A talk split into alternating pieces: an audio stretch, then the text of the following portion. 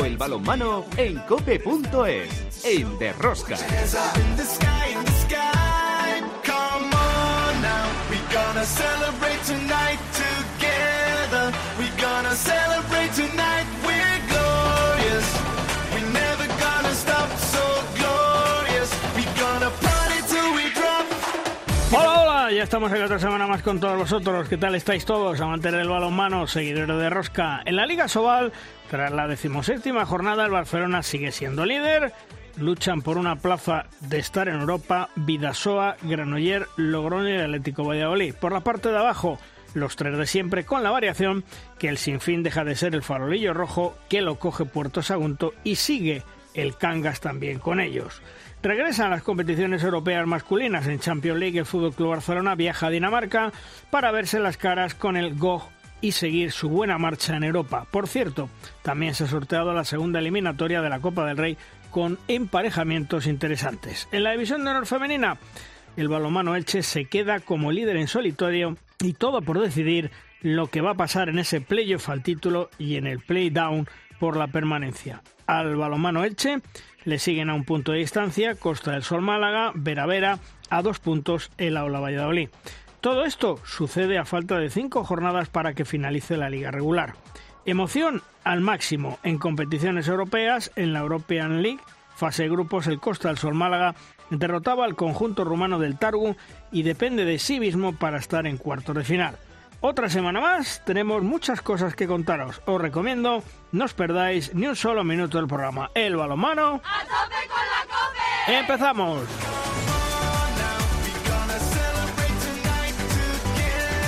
En el control de sonido Rafa Nieto, en la producción del programa Belén Díaz de Arce y al frente de toda esta maravillosa y generosa familia apasionada del mundo del balonmano, Luis Malvar.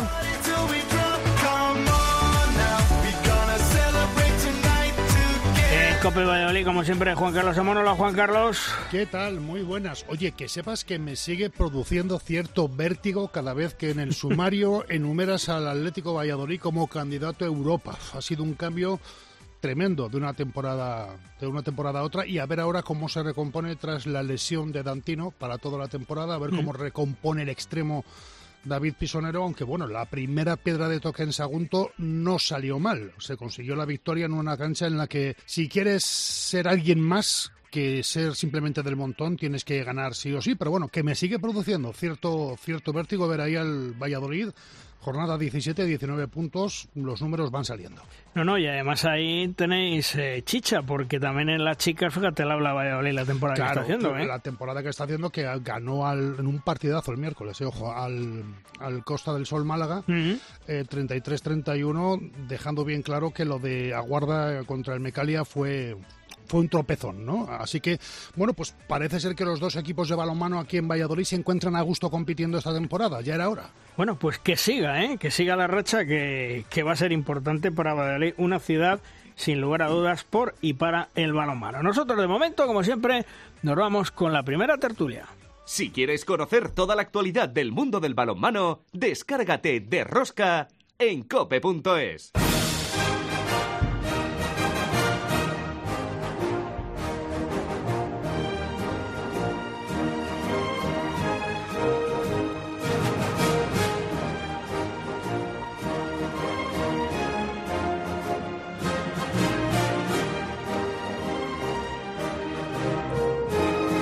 En esta primera tertulia hoy charlamos con dos grandes entrenadores y a la vez eh, dos buenos amigos, eh, Rubén Garabaya, Pablo Cacheda. Hola Rubén, ¿qué tal? Muy buenas. Hola, buenas. Y Pablo Cacheda, hola Pablo, ¿qué tal? Muy buenas. Bueno, Rubén, eh, victoria importante, 40-33 ante el Nava, eh, sin fin, por fin una victoria, gana dos puntos importantes y sale el farolillo rojo. Me imagino que un respiro, ¿no? Pues sí, eh, después de la verdad que bastantes partidos, los últimos partidos de, de la primera vuelta, en la que eh, yo creo que las sensaciones iban siendo otras y, y se iba viendo, bueno, mejoría en el juego y y que competíamos los partidos, pero los resultados no llegaban y finalmente, bueno, pues hemos eh, un poquito eh, roto esa racha y, bueno, a ver si esto significa un cambio de tendencia. Porque Pablo, yo me imagino que los fichajes que ha hecho Rubén o que ha hecho el, el equipo de Rubén bajo su dirección van a surgir efecto en esta segunda fase. Bueno, espero, espero que así sea y, que bueno que puedan seguir sumando victorias. Enhorabuena Rubén, que, que durante muchos meses se pasa mal con no viendo los, los resultados y seguro que, que eso, como decíais, ahora está con, con otro aire y, seguro que se ven las cosas de otra manera también para afrontar el trabajo todo que queda en esta segunda en esta segunda vuelta. Oye, la aportación de los nuevos que han llegado al sinfín, eh, ¿la has notado ya, Rubén, o todavía falta que se acoplen? Pues mira, a ese respecto eh, me gustaría contaros una, una historia muy rocambolesca que todavía no acabamos de entender y es la situación de, de Luciano Silva. Es un gran fichaje para nosotros y que todavía no ha podido jugar porque se encuentra en una especie de limbo administrativo en el que nadie sabe dónde está su transfer, su ficha, en el que las federaciones eh, nos mandan de unas a otras de rebote y en el medio estamos nosotros y el jugador sin poder jugar todavía en una, en una situación completamente rocambolesca que me recuerda pues a, a gran Tom Hanks en, la terminal, ¿eh? un, apatrio ahora mismo, un apatrio del, balonmano mundial. Eh, se fue con un transfer de cesión a, de Logroño a Arabia Saudí y, un transfer de, cesión que implica un regreso, pero el jugador eh, cuando se fue era libre, así que ha regresado a ningún sitio y nadie, y nadie nos da una solución y aquí así estamos esperando, ¿no? Eh, es, una, es un, un, jugador importante para nosotros y, la verdad es yo que estoy estupefacto ante lo que nos está sucediendo, ¿no? Porque llevamos ya, yo creo que ya un mes detrás de este transfer y no, no hay manera de que nos den una, una solución. Eh, respecto a los otros a, los otros fichajes, pues Matic, eh, el portero que viene a sustituir a Ernesto, eh, está rindiendo bien, es un portero completamente diferente a lo que a lo que teníamos y completamente diferente a la mayoría de porteros que no deja indiferente a nadie y que está rindiendo bien. Y luego la gran aportación en defensa de Diego Muñiz, que ha regresado para echarnos una mano y que eh, bueno, es un fichaje eh, a sumar, ¿no? Porque no viene a sustituir a nadie como, como Luciano Silva, que viene para por la baja de, de Perbellini, ¿eh? o Matis, que viene por la baja de, Ernesto. y luego tenemos al extremo, un extremo de la casa que hemos recuperado, a Aarón, que, está rindiendo muy bien y, nos está dando mucho oxígeno también. Porque hablando de porteros, Rubén, mm, se le ha notado al balonmano Logroño la baja de su portero egipcio, ¿eh? Perdió con el Huesca. También es cierto que el Huesca va creciendo para arriba, pero esa baja se le ha notado y bastante en esta jornada. cualquier equipo que pierda a Mohamed Ali eh, lo va a notar, porque para mí es un portero top mundial. Eh, y, no solo, además, por lo que rinde en el campo, sino por lo que suma eh, fuera del campo. un tío fantástico, que, que, es un gran compañero, que, que genera muy buen rollo y, bueno, pues que, suma, que, motiva a sus compañeros y que luego pues eh, tiene un rendimiento en la pista espectacular.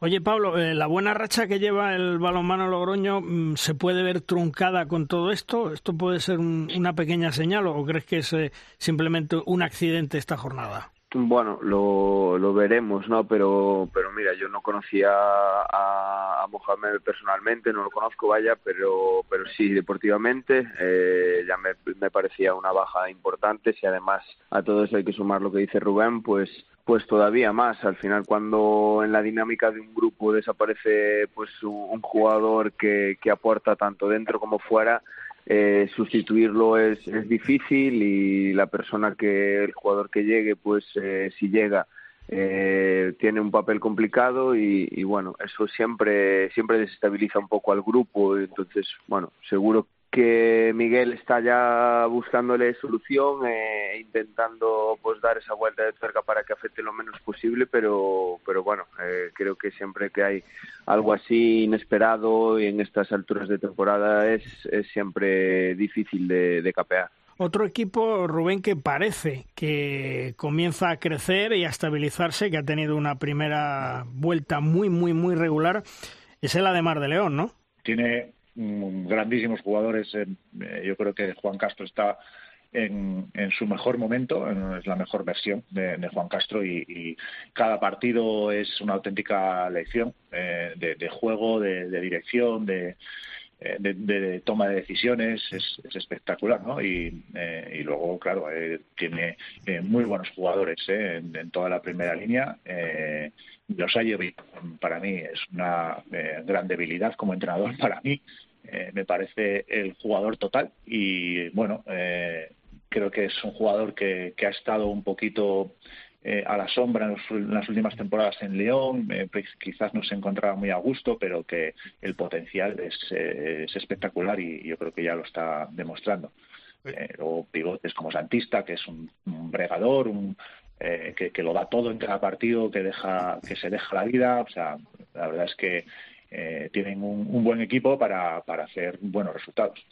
A mí me gustaría, ¿qué tal chicos? Buenos días desde Valladolid. Me gustaría preguntarte una cosa, Rubén. Eh, has dicho en la introducción que hacéis las cosas bien, que jugáis como se entrena, pero que los resultados no llegan. Cuando eso se convierte en una dinámica, ¿qué llegas a pensar? ¿Qué, qué razones, qué motivos buscas para explicarte o intentar explicarte que haciendo lo que se entrena, entrenando bien, jugando a buen nivel, los resultados no lleguen? Bueno, en la, en la primera vuelta eh, llegamos como un mes y medio tarde a la competición. Eh, algunos jugadores que, llegaron nuevos se lesionaron y no, no pudieron prácticamente hacer la pretemporada y, ese periodo de adaptación siempre es, es necesario y es, y es duro. Eh, entonces hay algunos jugadores que llegaron tarde. Llegar tarde me refiero en el sentido figurado. Y, Luego tuvimos el, problema de, Nico Bono, que se fue la misma semana de, la, pues del estreno eh, en, esta liga, eh, la misma semana que jugábamos el, primer partido de liga, pues se fue. Afortunadamente encontramos a Sasa Tumensek, que es un grandísimo jugador y eh, con mucha experiencia, pero que lógicamente el central del equipo no solo tiene que adaptarse él a los jugadores, a los compañeros, sino que los compañeros tienen que adaptar a él y eso llevó llevó un, proceso también, ¿no? Y, luego, por otra parte, pues eh, el problema, parece que estamos abonados a ello, que tuvimos con, con el transfer eh, de, de, este, de Omar Serif, eh, que se perdió, no recuerdo bien si tres o cuatro partidos al inicio de liga, jugador muy importante para nosotros, que nos da mucho en defensa y en ataque, y, y, empezamos tarde. Y ya empezamos a encadenar derrotas, luego jugamos contra grandísimos equipos que bueno, que es muy difícil ganarles, ¿no? Pero que a pesar de eso les competimos. Eh, pero siempre adolecimos durante toda la primera vuelta de, falta de, fondo de armario porque llegábamos a los finales del partido pues muy agotados. ¿no? Eh, esta segunda vuelta lo que nos aporta Diego Muñiz y lo que nos aporta Aarón, que son eh, pues no, no fichajes hombre por hombre, sino fichajes a mayores, es ese oxígeno que necesitábamos, ¿no? Y yo creo que se está notando. Hay un agujerito ahí, Pablo, entre Cangas y Cuenca, que yo no sé si va a ser remontable a tu juicio por la parte baja. Bueno, no lo sé. La verdad es que bueno, Cangas también se ha reforzado ahora.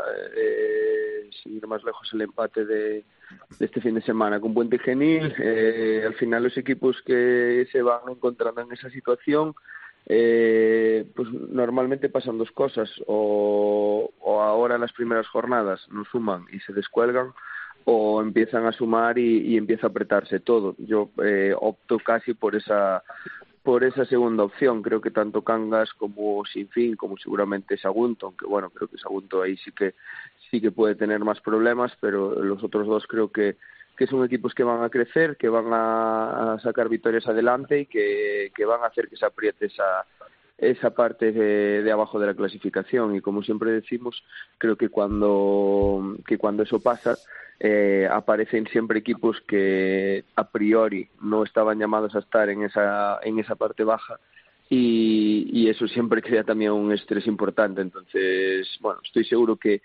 que se apretará bastante la, la zona baja de la clasificación y que, tanto bueno fin como como Kanga sobre todo eh, Sagunto igual intentarán pues que, que esa brecha sea, se vaya haciendo más pequeña y meter a alguien más al, al saco de, pues, de descenso.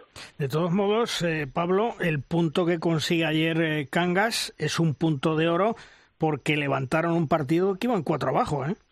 Sí, sí, sí, sí, no, es de, yo creo que es de esos partidos que, que, que gana el, bueno, gana no, pero bueno, de esos puntos que gana el, Gatañal, ¿no? Al final sigue mostrando una gran imagen el, el Gatañal todos los, todos los fines de semana, eh, no dejan de animar y, y, creo que eso ayuda al, al equipo. Entonces, bueno, eh, ahí en casa se van a hacer fuertes, la gente de Cangas está súper involucrada desde hace muchísimos años con, con el club, cada vez los partidos tienen más eh, espectadores y, mejor ambiente y, estoy seguro de que, de que, de que allí pondrán las cosas difíciles a cualquiera. Entonces, eh, sin ir más lejos ayer, parecía que el partido totalmente controlado por, por sin fin en todo momento y finalmente rescatan un punto que, que seguro que les sabe de maravilla también para, para afrontar esta próxima semana. Oye, Rubén, ha llamado la atención que en el partido Granoller, el Betia Itasuna, Paniti, un jugador joven, creo que de 19 años, mm, fue el protagonista con 14 paradas. Está claro que España es eh, país de porteros, ¿eh?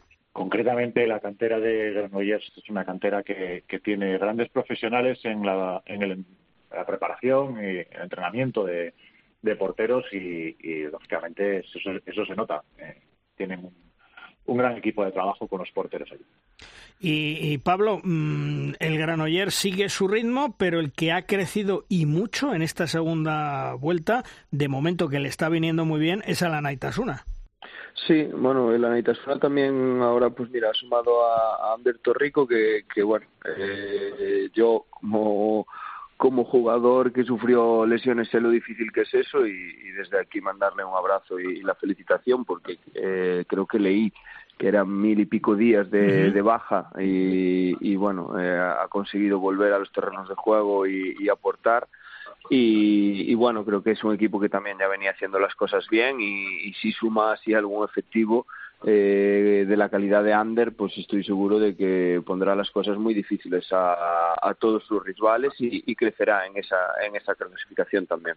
Oye Rubén, eh, mirando para arriba en la clasificación, eh, Frigorífico Morrazo está con 8, Sinfín 6, Puerto Sagunto 5 y, de, y arriba tenéis el decimotercera posición al Cuenca con 13. Un Cuenca mm, que, bueno, no sé si es que se le ve débil, si tiene problemas, pero por ejemplo, la próxima jornada tiene que viajar a Granoller. Nada fácil, ¿eh?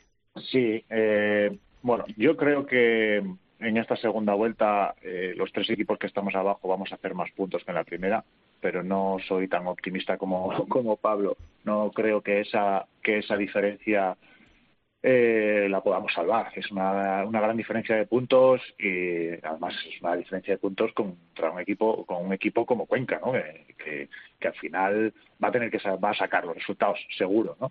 Eh, no sé eh, si realmente lo que eh, puede estar pasando en Cuenca eh, para, para llevar esos puntos. Eh, no sé si han tenido mala suerte en algunos partidos, probablemente, y las lesiones no, igual también les están afectando. La verdad es que desconozco un poquito la situación ahora mismo en Cuenca, pero vamos, es Cuenca y, y seguro que va, que va a empezar a sumar. Pablo, en, en, esa lucha que estamos hablando con Rubén de Cuenca, eh, ¿podemos meter, por lo que se ve, a equipos como Nava, Puente Genil, que van a tener que pelear por mantenerse?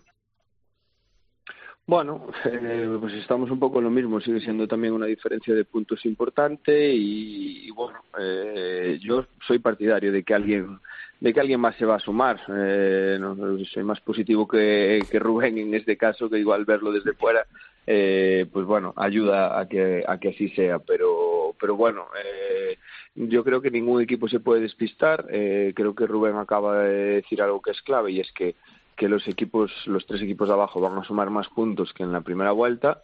veremos si, si esos puntos son suficientes para alcanzar a, a equipos que como se relajen, sin duda, eh, pues vendrán los de atrás apretando. Entonces, eh, yo creo que eso, que los tres equipos eh, que están en esa, en esa parte de abajo, eh, siguientes a, a, los que están en puestos de descenso, de promoción, pues que no se deben despistar, que tienen que apretar. Y mismo Puente Genil lo vio ayer, que que pueden perder puntos en cualquier cancha y, siendo así se pueden meter en un problema.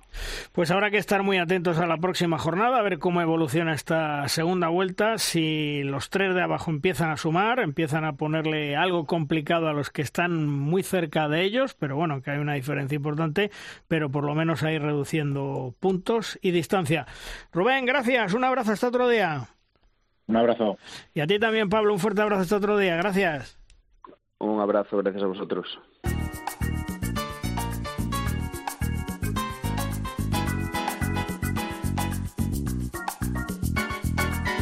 Se sorteó la segunda eliminatoria de la Copa del Rey con estos enfrentamientos. Dólmenes Antequera, Nava, Agustinos de Alicante Balonmano Guadalajara, Horneo Alicante Frigorífico Cangar del Morrazo, Ibiza e Ibiza Benidorm, Balinox Novas frente al Colegio Los Sauces, Ciudad Real, Caserío de Ciudad Real frente a Recoletas Atlético Valladolid, todo esto partido único a disputar el miércoles 20 de marzo.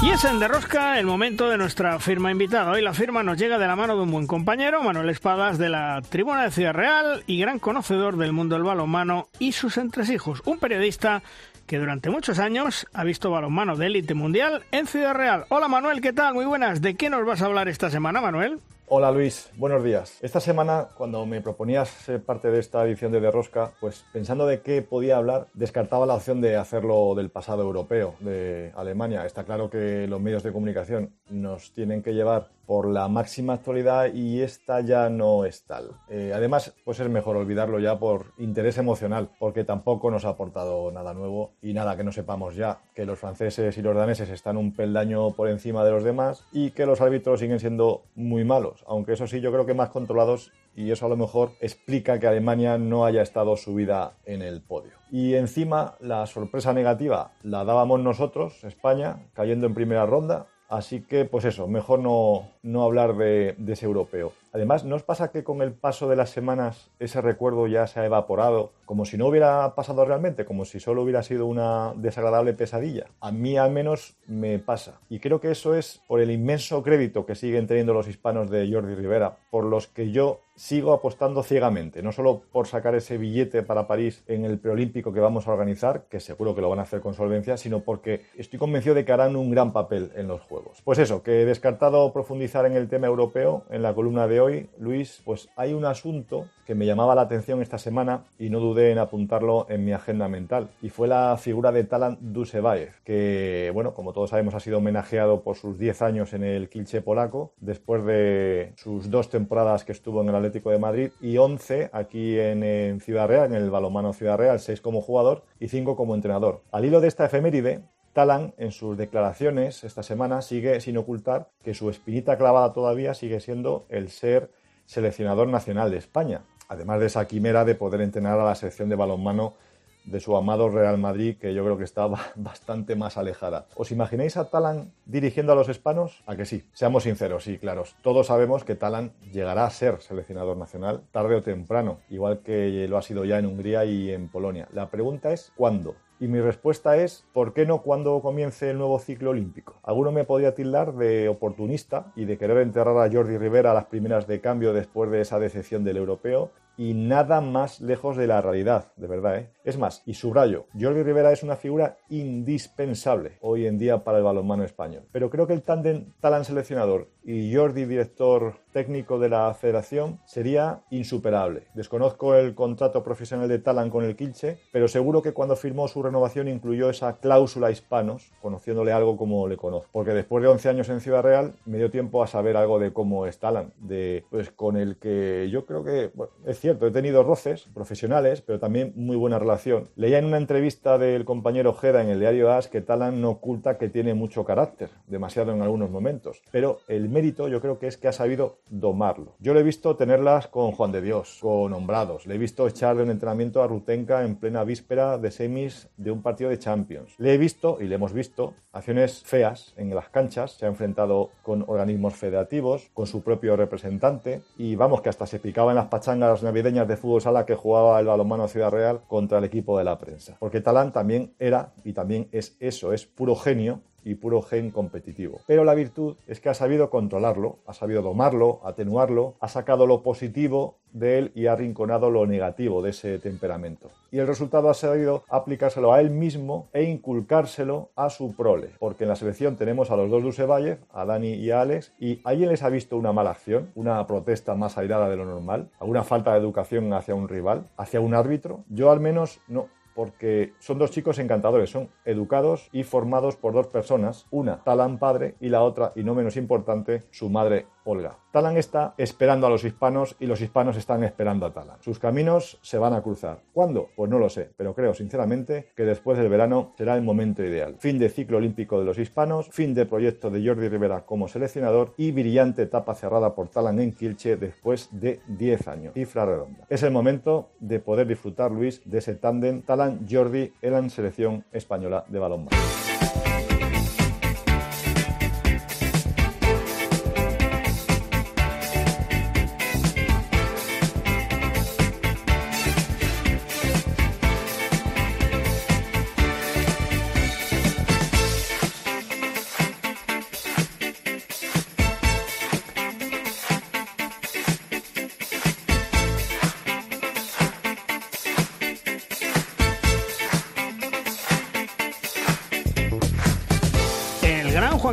Pastor sigue aumentando de éxito su currículum tras estar 28 temporadas como entrenador, 18 en Valladolid, 10 en el Pickzegen, amén de llevar a ser campeona del mundo a España en el año 2005, pues ahora ha logrado hacer campeona de África a Egipto y además obtener una plaza directa para estar en los Juegos Olímpicos de París 2024. Juan Carlos ya está en España, en su ciudad Valladolid y en su casa. Hola Juan Carlos, ¿qué tal? Muy buenas. Hola Luis, muy buenos días, ¿qué tal estamos? Bueno, antes que nada, enhorabuena, ¿eh? Otro, otro título más, además eh, con Egipto, bueno, eh, ya no sé el currículum cómo lo tienes lleno, ¿eh? Bueno, nunca se vive del pasado, muchas gracias lo primero. Yo creo que mirar siempre hacia adelante y pensar en el futuro o en el presente inmediato y, bueno, es un título que hay que ganar porque hay que llegar a la Olimpiada y es mejor hacerlo en la Copa África que en el preolímpico porque encima este año empieza el Ramadán justamente en esa semana del preolímpico y hubiera sido mucho más complicado. Mm. Ganas el oro con Egipto, campeona de África, invicto. ¿Has tenido que cambiar muchas cosas en la selección de Egipto? Bueno, cambiar, yo creo que cada uno tenemos nuestro estilo, ¿no? Es decir, también hemos tenido lesionados, eh, pues hay gente que está lesionada, ¿no? Que no ha podido estar, de larga duración, otros que han venido eh, más tarde por también por lesiones, ¿no? Y sobre todo que hemos metido a más gente, vamos a decir, del equipo B, de los locales, ¿no? Que nos han venido muy bien para quitar minutos a la gente que venía del extranjero, vamos a decir, y encima que venía de lesión, ¿no? Yo creo que lo que más hemos hecho es trabajar más con la gente local, mucho con el equipo B, conocer a más jugadores, darles más oportunidades y bueno, pues estamos ahí trabajando, teniendo en cartera principio hemos empezado con 40, 50 jugadores y ahora estamos más o menos con 30 y abriendo puertas también a gente, a gente más joven. ¿Ha crecido mucho mm, los jugadores de Egipto en los últimos años?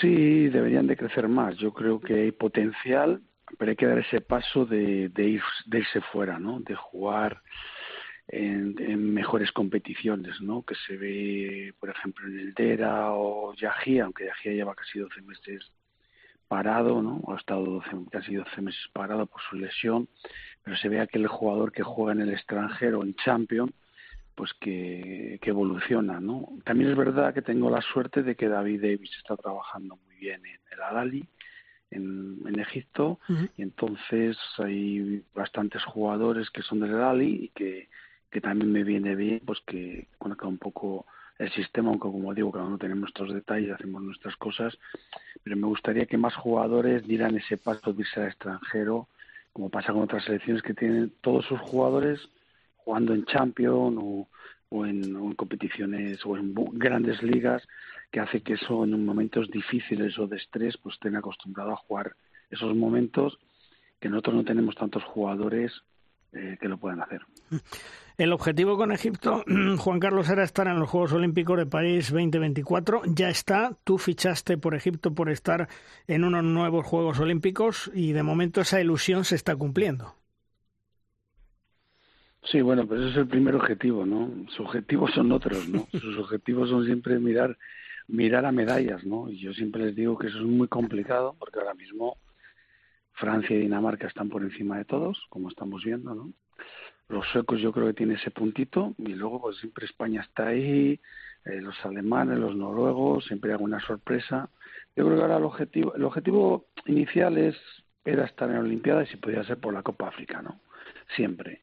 Ahora, pues hay que preparar bien al equipo estar sanos, que yo creo que es una cosa fundamental, no solo en nosotros, en todos los equipos, ¿no? las lesiones que hay durante todo el campeonato, durante todo el año, llegar sanos, hacer una buena preparación y buscar estar en cuartos, ¿no?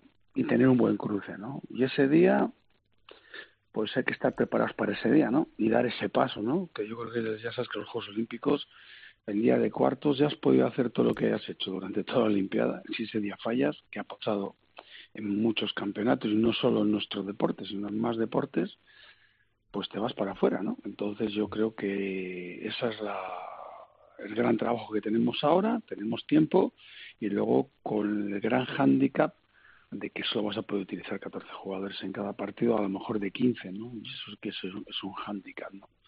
Yo creo que para todos los equipos y nosotros tenemos algunos problemas, sobre todo que no tenemos ningún jugador que ningún pivote que defienda en el centro o el defensor que nos juegue en ataque, entonces ahí hay que buscar alguna alternativa. Hablamos de posibilidades de, ganar una medalla con Egipto. Mm, no sé si en tus cálculos existen, pero lo que sí me parece es que te lo han pedido poco menos que los, los directivos, ¿no? Sí, sí, es su gran sueño, ¿no? Hombre, siempre opciones hay, esto es deporte, ¿no? Esto no son matemáticas, ¿no? Hay favoritos, como te digo, super favoritos para medalla. Sería sorpresa que Dinamarca y Francia no obtuvieran medalla en los Juegos Olímpicos pero esto es un campeonato, ¿no? Y yo creo que la clave es llegar a un cruce eh, en el cual puedas competir en cuartos. Después, pues ya sabes que esto es como la Final Four, ¿no? Mm. Esto es un día y nunca se sabe el que viene por detrás, el que viene mejor. Pero yo creo que hay que, hay que tener buen sorteo, hay que hacer buena fase de grupos, hay que jugar cinco partidos día sí, día no, y hay que llegar bien a ese, a ese cruce de cuartos. Pero ya digo que hay dos que están por encima de todas ahora mismo, claramente por, por el nivel que tienen y por el número de jugadores que tienen. Y es como decíamos al principio, todos esos jugadores juegan en grandes competiciones, están jugando Champions, partidos difíciles, donde ellos, cada jugador, es protagonista de esas acciones, ¿no? Y nosotros no tenemos tantos, pero yo siempre confío en una cosa que es eh, factor equipo, ¿no? Hay equipo, selecciones que tienen super individualidades, que son capaces de la nada de meterte un gol o de hacer una parada o, de hacer una acción individual, teniendo dos o tres tíos encima, pero son capaces de meter gol o de estar solos y pararla, ¿no? Pero siempre hay un factor importante en mis equipos, voy a decirlo, que es el factor equipo y es el que yo siempre eh, creo y que, yo creo que podemos competir y vamos a, vamos a trabajar para ello. Hola, Juan Carlos, ¿qué tal? Muy buenas desde Valladolid, ¿qué tal estás? Hola, ¿qué tal, Juan Carlos? ¿Qué tal estamos? Pues encantado, encantado de hablar contigo y como siempre que Luis te convoca de pie escuchando tus ponencias. Oye, una, una pregunta. Eh, hace una década más o menos y salir de Europa, irse a Asia, irse a África, era como volver a los 80 en materia de balonmano, ¿no? Eh, con los avances tecnológicos, con la recopilación de datos, eh, ¿eso sigue existiendo o ya no hay tanto salto de calidad entre un continente y otro? Bueno, yo creo que nos hemos globalizado, ¿no? Es decir, sobre todo los españoles, jugadores y entrenadores españoles hemos tenido que globalizar, porque nos hemos tenido que salir fuera, ¿no? Y, y bueno, pues eh, ahora había esta opción, ¿no? Que yo siempre digo que yo soy un hombre de proyectos, me gustaba por el hecho de que había la Olimpiada estaba muy cerca y que se podía conseguir, y luego lo que dices tú, los medios tecnológicos están al alcance de todo el mundo, aunque yo vivo, yo estoy allí mucho tiempo, no soy un, seleccionador, vamos a decir que está solo la semana internacional, sino que yo voy mucho más tiempo, veo la liga, porque ellos lo quieren así, ¿no?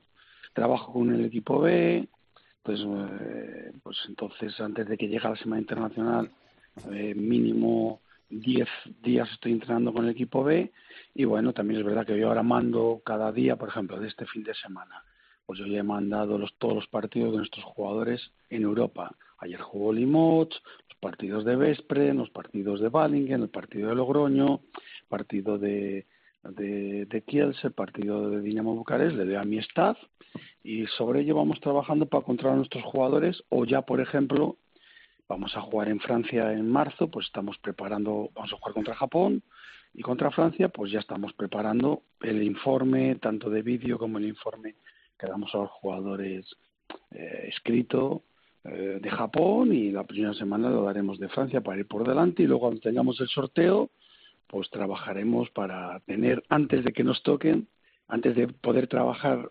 específicamente cuando toque, yo creo que hay que trabajar antes sobre ello y que pues tendremos el informe de cada de cada equipo eh, por adelantado con bastante tiempo. Y, cómo me gusta trabajar también así.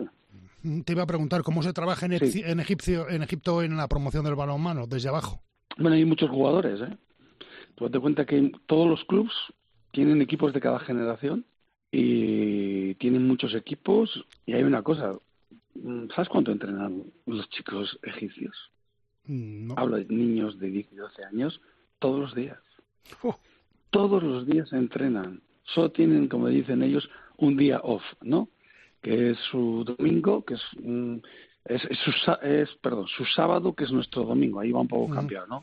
El viernes es el sábado, que es cuando compiten, y el sábado es el domingo nuestro, que es el día que no entrenan. Pero ellos entrenan todos los días. Pero eso pasaba en Hungría, ¿eh?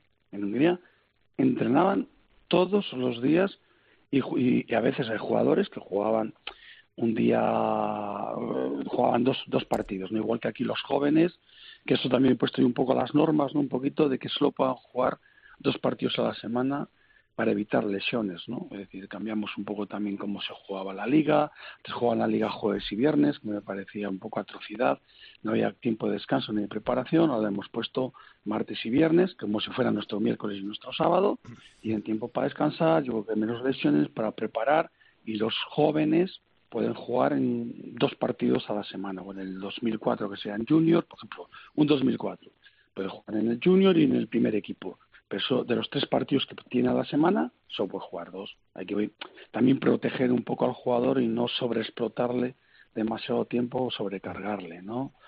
Es decir, que allí sí que hay promoción y date cuenta que en Egipto el balonmano, el fútbol es el fútbol, eso hay que darse cuenta en todos los sitios del mundo. Pero el, el balonmano es el siguiente deporte, ¿no? Y nosotros ahora encima ha coincidido la Copa, Copa África de fútbol con la Copa África de balonmano, ellos se han eliminado en cuartos y ahora quieras que no el balonmano es el equipo como que puede competir, vamos a decir, en el exterior. Esa es la realidad, ¿no? Y es la ilusión de todo el mundo y al final en continentes, digo en continentes, en países de estos la gente necesita alegrías. El pueblo necesita alegrías, ¿no? Y pues el balonmano les ha dado la alegría que a lo mejor el fútbol no les ha dado y ahora pues a lo mejor somos un poquito más popular y hay más promoción porque también la gente es más cercana. Yo creo que la gente en el balonmano en general es mucho más cercana, siempre. Eh, Juan Carlos, eh, a Egipto le gusta la escuela española, García Parrón, de David Davis, tú. Eh, parece que encaja bien la escuela española allí, ¿no? Sí, yo te digo también la gente es muy, muy maja, muy trabajadora, da gusto entrenarles. Por las mañanas no tanto, les cuesta, les cuesta, hay que, les cuesta por las mañanas mucho por las tardes van mucho mejor. Hay que adaptarse un poco a su cultura, a sus tradiciones, ¿no? Pero sí, son gente que, que encima que creen en ello. Es decir, que ellos creen que, mm, que estas cosas hay que hacerlas así y lo hacen. No, también es verdad que cuando un entrenador español está mucho tiempo en un sitio, pues la gente normalmente cree en ello, ¿no? A mí me ha pasado en Seget, o yo creo que ahora le pasará a Chema en, en Hungría, o Talan en, Polonia, la gente que lleva mucho tiempo en un sitio, Raúl en París, pues eh, está claro que pues que eso llega, ¿no? O sea, la gente se empapa de ello, le gusta y yo creo que es importante siempre tener un sistema donde agarrarse, ¿no? más que jugar libre, que hay que agarrarse a un sistema porque cuando las cosas van un poco a río revuelto, ¿no? Pues hay que hay que ir por el carril, ¿no? para que no si vamos por el carril pues seguramente podemos sacar adelante ese, ese problema ese problema esos problemas que tenemos. Mm. aunque tengas que desplazarte a Egipto a preparar eh, a los equipos al equipo B al equipo absoluto etcétera etcétera me imagino que volver diez años después a vivir en Valladolid en tu casa menuda gozada no Juan Carlos sí bueno encima Valladolid es especial no yo soy de Valladolid eh, de siempre no y bueno está mucho fuera. Ahora verdad que en verano hemos estado más tiempo aquí, de, de octubre para Navidades, pues casi nada, y en enero, que he estado todo el tiempo allí. Ahora vuelvo a estar un poquito, pero me voy el 24, desde que he venido el día 1 me voy el 24. Abril estaré aquí, pero ya desde uno, desde el 29 de abril, 28 de abril hasta la Olimpiada, esos cuatro meses, como mucho, como mucho, me va a tocar, eso va a estar tres, cuatro semanas. Pero lo que estoy lo disfruto. Eso está claro que, que mi ciudad es mi ciudad y yo mm, presumo, ¿no? Presumo de mi ciudad, de mi país y especialmente de, mi ciudad y mis amigos, mi gente, mi familia. Presumo mucho porque yo creo que Valladolid es una ciudad para vivir una grandísima calidad de, vida y yo siempre estoy aquí, ¿no? Pero bueno, siempre he presumido de mi ciudad y lo seguiré haciendo. Eh, firmaste hasta después de los Juegos Olímpicos de París 2024 y aunque todavía es pronto, ¿eh? ¿Y luego qué? ¿Te gustaría seguir? ¿Tendrías otros planes? Aunque ya sé que tu lema es partido a partido, que luego te lo copió el, Cholo Simeone y compañía, pero eso es tuyo, ¿eh? Sí, bueno, es verdad que, que cuando empezamos a decir nosotros del partido a partido, él también estaba jugando, de jugador, y que esto desde hace mucho tiempo. Pues mira, como siempre te digo, proyectos. Es decir, que siempre que hay un proyecto estoy abierto a él. Igual que, por ejemplo, si no hubiera venido Egipto, a lo mejor me hubiera quedado en casa hasta que hubiera llegado un proyecto. Es decir, que no quiero coger algo que mm, no me guste inicialmente que tenga y no tampoco quiero ni hipotecarme yo ni hipotecar a un club, ¿me entiendes? Ni a ni una selección. Mm, abierto, el mundial tampoco está lejos, ¿me entiendes? Pero también como siempre digo, los entrenadores vivimos de resultados, ¿eh? Esto, eh, yo te digo que ellos están muy contentos del trabajo porque hemos, trabajamos con los jóvenes, metemos a más gente, pero si no llegamos a ganar la Copa África, ¿qué hubiera pasado? El, el, el, entrenador siempre vive de, de, resultados. Puedes hacer muy buen trabajo o, o, tal, o puedes estar haciendo mal trabajo, pero ganas, ¿no? Es decir, que, que al final hay que ser realista y que ahora mismo yo abierto a todo, ¿me entiendes? Mm, estamos hablando con ellos, Sí, estamos hablando con ellos, pero a corto, a muy, muy, muy corto plazo, pero siempre abierto a otros proyectos y a ser, yo soy entrenador, como siempre digo, eh, del día a día, pero bueno, en esto no es como digo, no es una selección al uso de que solo vas a entrenar una semana, ¿no? Sino que voy mucho antes, entreno, a veces también doy eh, cursos de, para entrenadores egipcios, entonces las prácticas las hago, por ejemplo, con el 2006 entonces ya entreno y conozco ese equipo. Otro, otra práctica lo hago con los del 2004, los juniors. Mm. Entonces quieras que no, encima cuando voy, pues estás entrenando mucho mañana tarde, mañana tarde, como si fueran eh, pretemporadas, ¿me entiendes? O, trozos así, es decir, que tampoco tengo mucha pausa y bueno, pues diferente. O ahora todos los días, pues veo mucho, veía muchos vídeos, pero a lo mejor hasta veo más, ¿eh? porque hay que controlar los partidos de allí, los de aquí, los generales, vamos a decir, de la Champions, el europeo, pues entonces al final pues vas viendo muchos más partidos. Pero bueno, lo que te digo, ahora mismo cualquier proyecto y con ellos pues a corto plazo. ¿Y cómo ves eh, nuestra liga Sobal después de, tantos años, aunque con esa globalización lo has podido apreciar cuando estabas en Hungría durante estos años y por supuesto ahora como seleccionador de, de, Egipto? Pero insisto, ¿cómo ves la liga Sobal? ¿Crees que esa profesionalización que yo he insistido desde el primer momento que me parece demasiado rápida y que no es eh, la situación va a arreglar todo? Bueno, vamos a ver, tenemos que, eh, yo creo que hay un equipo, ah, el Barça vamos eh, está por delante de todo el mundo, es un equipo de fútbol súper profesionalizado estructuralmente como equipo, juega Champions, eh, está entre los mejores siempre, son candidatos siempre a ganar todo, ¿no? Es decir, yo creo que hay que profesionalizarlo un poquito como Vidasoa, ¿no? Está gastando estructura dentro no solo de, de la parte deportiva, sino de la parte, vamos a decir, estructural y de club. Los clubes tienen que ser más profesionales y luego eh, tenemos que gastar más dinero para, para, que es lo difícil, ¿no? Gastar más dinero para, para tener mejores jugadores o que los jugadores no sean muchas veces semiprofesionales que lo son, ¿no? Estamos en la liga profesional, pero realmente los jugadores son profesionales, realmente eh, profesionales, los salarios que ellos cobran son realmente acordes a una liga profesional.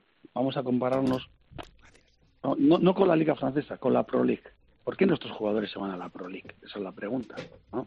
Porque yo, porque no hay muchos jugadores que no se van a, a, la liga francesa, a la, a la, a la primera, sino se van muchos a la Pro League, ¿no? Mm. Por esa profesionalización que tienen esa Pro League, esos contratos, esos salarios, esa visibilidad, ¿no? Yo soy español, veo a Liga Sobal. Si no fuera español, no habría la Liga Sobal. Yo no veo la Liga Serbia. Vamos a decir, no quiero compararla porque estamos muy por encima de ella, ¿no? Pero está claro que tenemos que ser más visibles. Está, está muy bien que estamos dando mucha oportunidad a la gente joven. Eso sí que es verdad. Pero es que se nos están yendo demasiados jugadores fuera. Y, necesitamos más proyectos, por ejemplo, como Vidasoa. Y hay otros proyectos que están haciendo muy bien de cantera. Es decir, eh, eh Granollers, Valladolid poco a poco se está asentando, León quiere, Logroño quiere, pero se les va la gente, ¿entiendes? Tú date cuenta cuántos jugadores cada año se nos van, ¿no? Mm. Y, es difícil, la liga tiene que volver. lo de antes va a ser imposible, eso yo lo veo muy difícil. Imposible ni nada en la vida, pero el 99,9% va a ser imposible. Pero, ¿por qué no salen más proyectos o tenemos que apostar por algún proyecto que por lo menos sea estable durante tres o cuatro años, que dejen trabajar a entrenadores que lo están haciendo muy bien y que a ver si podemos dar esa competitividad a la liga para luchar, que alguno pueda lucharle alguna vez un título, pero de verdad al Barça.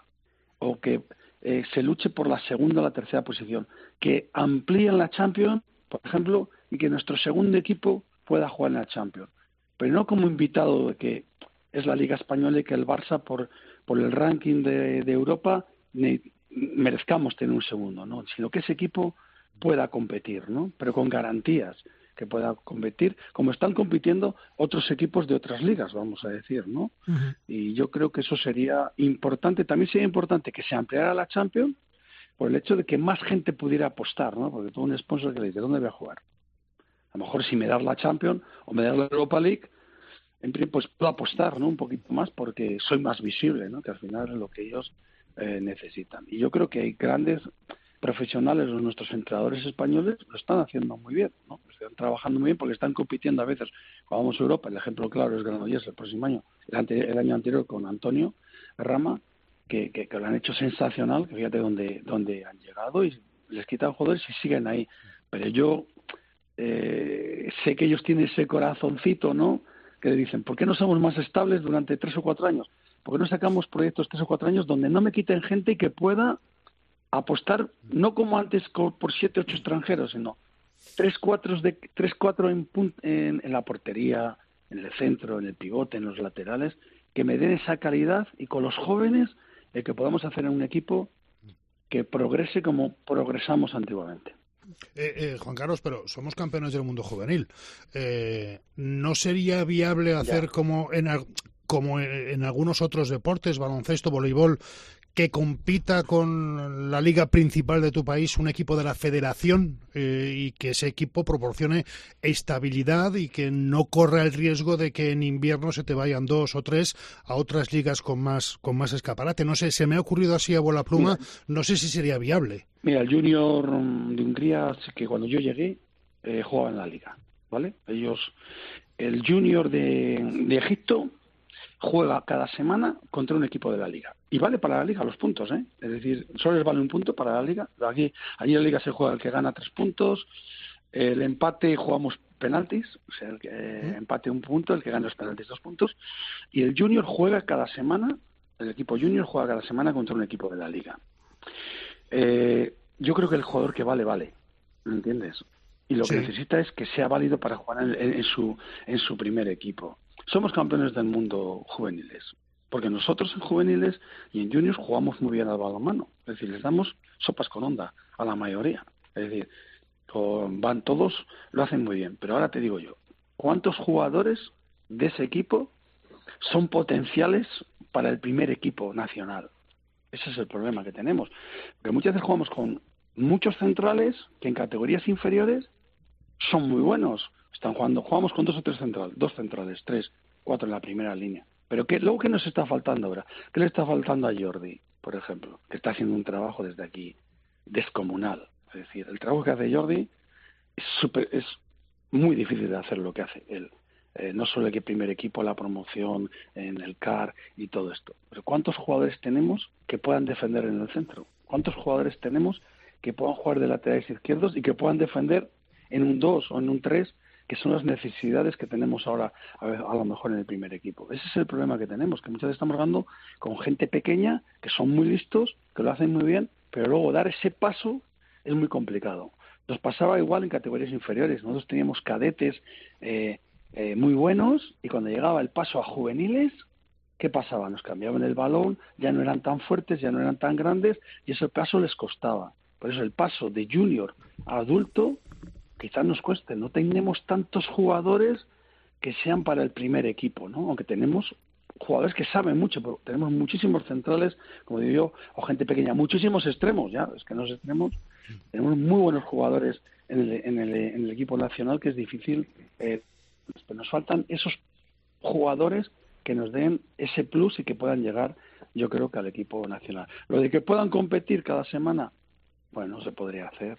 Ya te digo yo que aquí se hace en Egipto y se hacía en, en Hungría, se buscaba una fecha para cada partido. ¿no? Aquí juegan, creo, los lunes. Un lunes el equipo de, eh, de, Egipto, de, la liga, juega una vez cada lunes contra ellos y ya está. Y se pueden foguear. Pero yo creo que el jugador que vale, vale y lo puede hacer en su equipo. Te iba a preguntar yo, Juan Carlos, precisamente por los hispanos, ¿qué te parece ese cambio generacional en construcción de, de Jordi Rivera? Porque mm, yo lo dije desde el primer día, lo viví allí en primera persona con ellos. Lo que ha pasado en el europeo ha sido un accidente porque eh, como ha crecido la selección española, como han, han, aguantado y están aguantando el cambio generacional, pues lo están haciendo, yo diría que francamente bien, ¿no? Yo creo que fenomenal, lo he dicho, esto es un accidente. Mira, el problema es que en cuatro días como empieces mal, te vas. El primer partido de una competición es el que marca eh, muchas veces, ¿no? Y luego, más las lesiones, ¿no? Yo creo que también se ha acentuado un poquito con las lesiones, recuperan contra Rumanía y luego, bueno, pues Austria, pues lo ha hecho muy bien, se mete en esa dinámica, no, no rompes el partido y en momentos eh, críticos, pues al final una exclusión, pero bueno, una, una roja, ¿no? Una descalificación de Alex y tal, pues te metes en, en el lío en el último momento y te mandan para casa. Pero yo, como siempre digo, no tengo ninguna duda, y se lo he dicho a Jordi, porque por esta semana con él, que España va a estar en la Olimpiada, sin ninguna duda, y va a estar en el siguiente sin ninguna duda, y va a ser un equipo difícil de bater. Por eso cuando he dicho que hay dos equipos que están súper encima de todos, que son los alemanes y los franceses, los suecos un pasito, pero luego siempre estamos los españoles, que siempre ganan medallas, ¿no? Porque tienen ese carácter competitivo y saben jugar de esta forma, que no pierden una pelota, eh, con las defensas alternativas, que es difícil eh, jugar contra ellos y que tienen muchos jugadores que están jugando en las grandes competiciones luego. Eh, Jordi lo está haciendo, como te digo yo, fenomenal y que es muy difícil hacer el trabajo que hace él y que seguramente que volverán a ser eh, otra de competitivos un equipo a, batir y que lógicamente pues candidato a estar en las semifinales otra vez de la Olimpiada. Juan Carlos, que nos podíamos tirar horas y horas hablando contigo porque es un placer charlar con todo lo que sabes, con todo lo que has vivido y que, como decía Juan Carlos antes, eh, escucharte lo que comentas, lo que hablas de balonmano, pues es un auténtico placer y un auténtico lujo. Así que, como siempre, gracias por atendernos, mucha suerte y seguiremos hablando, Juan Carlos. Bueno, cuando quieras. Y un saludo para todos. Un saludo, Juan Carlos. Así nos vemos por ¿Sigues, aquí, hombre. sigues bajando. te iba a decir, ¿sigues bajando a desayunar al amanecer o no? No, no, ya no. Ya, es que ya, no vivo ahí. Ah, vale, vale. Ya, ya decía yo, ya decía yo. Bueno, bueno, pues ya, ya quedaréis, ¿no? Para tomar un café. Sitio, ¿eh? Para tomar un café podemos quedar cuando quieras. Bien, cuenta con ello. Hasta el 24, ¿eh? eh vale, vale, cuento, con ello. Ya, me voy un mes, ¿eh? Bueno, bueno, Juan Carlos, llama, llámale al otro Juan Carlos y quedáis a tomar un café, ¿eh? que cuente con Oye, ello. tú estás invitado también, Luis. Gracias. Tú también estás invitado. El ave, el, ave, el ave tarda una hora, ¿eh? bueno, Juan Carlos, lo he dicho, un placer charlar contigo. Un fuerte abrazo, ¿eh? Hasta luego. Chao, chao.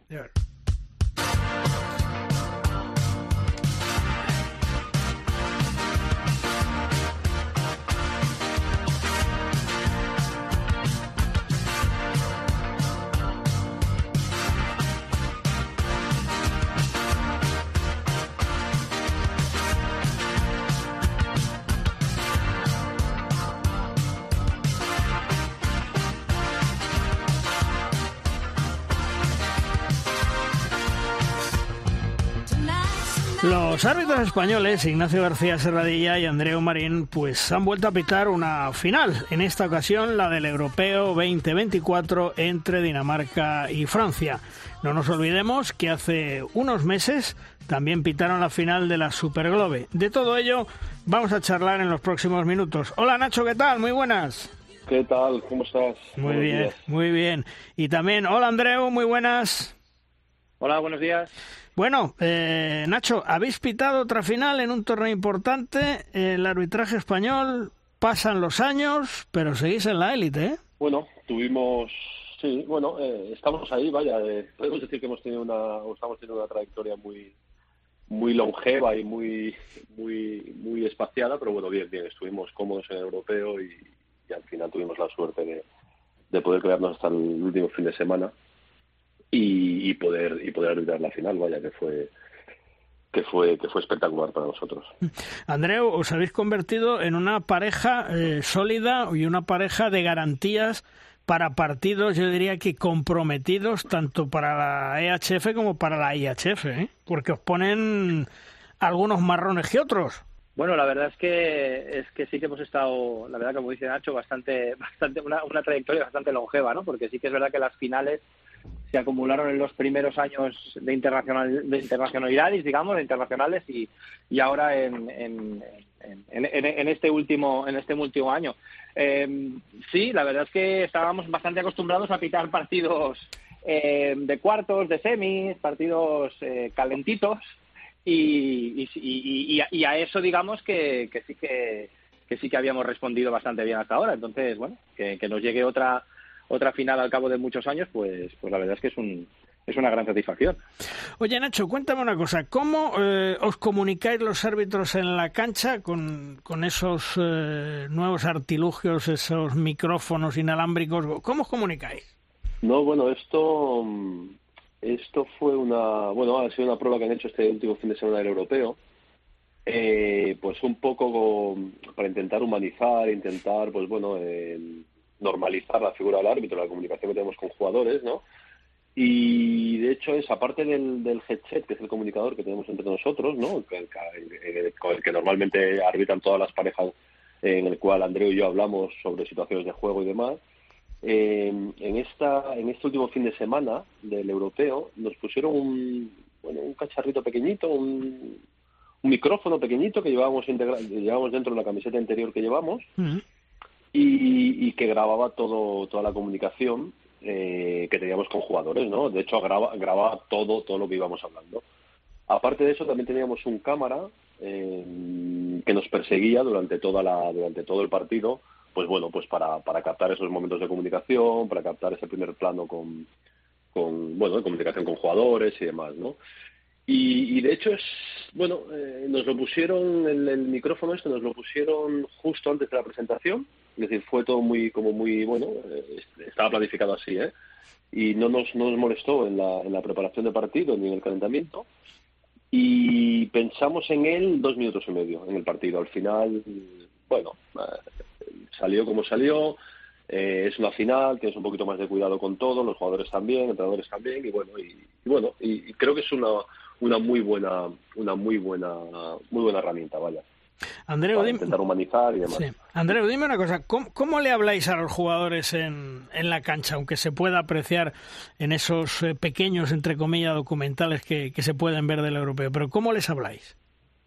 Bueno, primero lo, ideal es cuando entablas una conversación con alguien con quien no tienes una relación de, de, amistad, digamos, como, como, como con Nacho puede ser, pues obviamente tienes que tener el máximo respeto eh, conocemos a los jugadores y las jugadoras, entonces eh, hay que tener, como, como, como con todo el mundo, vaya, siempre muchísimo cuidado con las cosas que dices y cómo las dices, pero sí que es verdad que hay jugadores y jugadoras que aceptan una, un tipo de conversación, un tipo de tono, pues, pues un poquito más, eh, ¿cómo lo diría?, eh, especial que no, que no con otros, ¿no? Entonces, sobre todo partiendo del respeto, intentando comunicar siempre por el bien de, del partido y por el bien de, del espectáculo.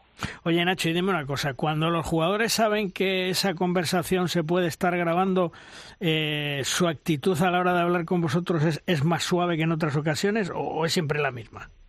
Yo, yo Luis no lo percibí. el día de la final, no lo percibí. Yo creo que es una final, los jugadores están a lo suyo, eh, nosotros estamos a lo nuestro y, y al final yo lo que intento, Andreu lo que intenta y los jugadores lo que intentan al final es es que el, el, partido vaya hacia donde nosotros queremos que vaya, que fluya, eh, que bueno, que, que, que, ser gestores un poco, ¿no? Del, del, del, partido.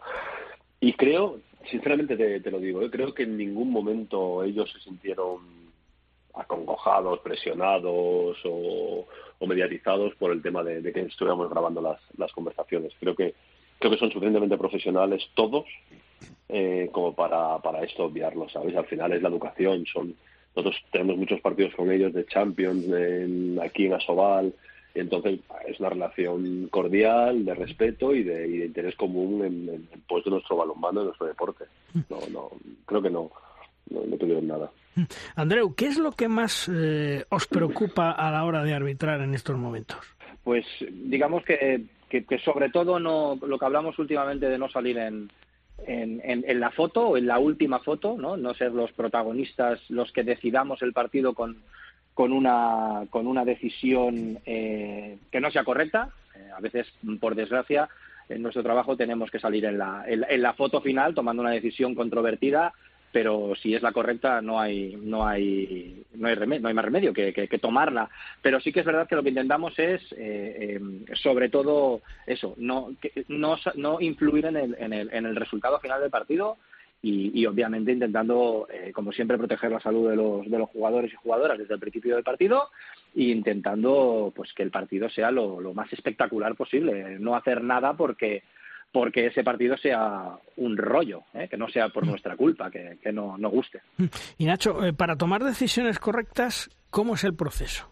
Eh, aquí, el, aquí Luis, la, el, claro, aparte de la experiencia, que es que al final el arbitraje lleva implícito implícito el, el factor experiencia. ¿eh? Cuanto más experto, cuanto más partidos tienes a tu espalda, cuantos más, más, bueno, más, más vivencias has tenido, tanto positivas como negativas, pues al final eh, tu grado de conocimiento es mayor y por tanto tu, tu tanto por ciento de, de, acierto también es mayor, ¿no? Pero mm, aquí creo que la clave está, Luis, en, independientemente de esta, de esta experiencia previa, eh, de la preparación de partido, del conocer a los jugadores, del conocer el sistema de juego en ataque de cada uno, el sistema de defensa, en qué jugadores son los más, los más importantes, los más decisivos, los líderes del, del tal, y al final es es bueno mucho mucho mucho entrenamiento en eso y mucho entrenamiento en, bueno en, decidir en, situaciones en entrenarnos situaciones de extremo de empujón de extremo no empujón de extremo en falta de ataque de extremo no falta de ataque de extremo bueno pues pues la experiencia nos lleva a, tener un poquito más más bueno tener un poquito los conceptos más más claros vaya que los hábitos que están empezando eh, ahora mismo en la escuela pero eh, es, preparación. Preparación es el 70% mm. del partido. Eh, un saludo desde Valladolid a ambos. ¿Qué tal? Y enhorabuena por ese, por ese papel en el europeo. Eh, decías ahora, Nacho, que estudiéis a los jugadores, eh, cada uno con sus características, tanto deportivas como humanas, pero eh, seréis conscientes de que también ellos os estudian a vosotros, vuestra forma de pitar, vuestros tiempos en la toma de decisiones. ¿Vosotros tenéis un patrón definido de arbitraje o os tenéis que adaptar un poco al partido? No, no, nosotros lo único que intentamos es, es prepararnos al partido, saber la trascendencia del partido, conocer a los equipos que, pitamos, ya sean selecciones, ya sean clubes, em, y, un poco el patrón de juego, el patrón de juego más allá del patrón de juego de cada equipo, ¿vale? Que eso es cada uno, es un tema táctico de ellos. Nuestro patrón de juego está, como bien ha dicho Andreu, ¿eh? en proteger la salud de los jugadores, eh, intentar que con, con, nuestras, con nuestro arbitraje intentar aportar calidad a, ese partido. Esta es la, la, prioridad número uno, vaya, de, del árbitro. Entonces nosotros adaptarnos a ellos, bueno, claro, si son dos equipos que juegan 7 contra 6, que es un partido un poco más lento, que a lo mejor técnicamente no son tan buenos, pues bueno, tampoco les vamos a exigir, vamos a poner el nivel de exigencia de juego pasivo de 7 metros tan, tan, tan elevado, ¿no? Pero pero no, no, no, yo creo que no tenemos un patrón de, partido que nosotros deseemos, bueno, que nosotros queramos imponer o que nos podamos o que nos podamos adaptar a los equipos, vaya, no, es eso, eh, hacer más atractivo el juego, e intentar liderar con nuestra presencia y nuestras, nuestras pitadas el partido y proteger la salud de los jugadores para hacer que esto sea más sano, más saludable, más atractivo, para que al final tengan más, tengamos más cantera, para que haya más jugadores, más árbitros y más gente interesada en, en nuestro deporte. Andreu, eh, las repeticiones de las jugadas, ¿de verdad que os, os, aclaran muchas cosas o hay, depende de la toma, que también os dejan dudas y, tenéis que tirar para adelante? Eh, ¿Te refieres eh, cuando vamos a revisar sí, en, sí, este tipo de torneos? Sí. Eh, no, eh, a ver, nosotros tenemos que tener muy claro que, que, el arbitraje en directo es el arbitraje que vale, pero sí que es verdad que esa herramienta nos tiene que ayudar para, para tomar la mejor decisión o la decisión más acertada en esas situaciones en las cuales sí que se nos permite ir a, ir a revisar. Y es verdad que cuando vas a revisar, pues como ha pasado en este europeo, cuando tienes una teníamos la figura de un árbitro de vídeo, digamos, que no tenía ninguna responsabilidad a la hora de tomar decisiones, pero sí que ayudaba al técnico a la hora de escoger las mejores tomas de todas las, las que tenía las que tenía la realización televisiva.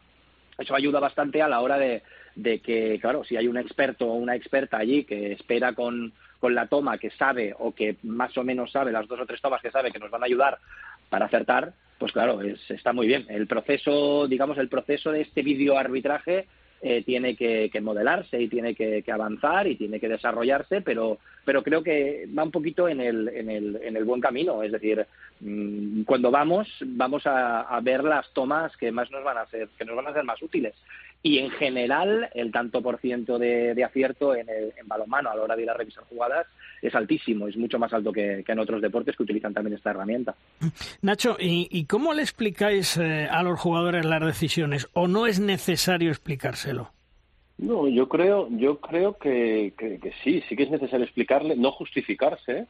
Es importante diferenciar entre explicar y justificar, pero yo eh, si esa explicación va a ir en detrimento de que el espectáculo sea mejor, de que ellos lo entiendan y de que esa, esa decisión, esa explicación pueda ser, eh, pueda ayudar a otros jugadores ¿no? a, entenderlo, pues eh, bienvenida sea, vaya, yo no tengo ningún problema en, como le dije a Remilí, eh, oye, pues yo no, no es que no dude de siete metros, es que yo estoy dudando si excluirle o no excluirle al defensor tuyo, ¿sabes? Al, al defensor francés. Entonces, no sé, creo que, es importante, ¿no? Para generar ese, ese esa confianza, eh, para generar esa, bueno, que, el jugador al final se sienta protegido y sienta que tú estás haciendo un trabajo en ambas en ambas áreas de igual, ¿sabes? De que trates a otros equipos de la misma forma. Entonces, creo que creo que es importante el, explicarlas, que no justificarlas, ¿eh?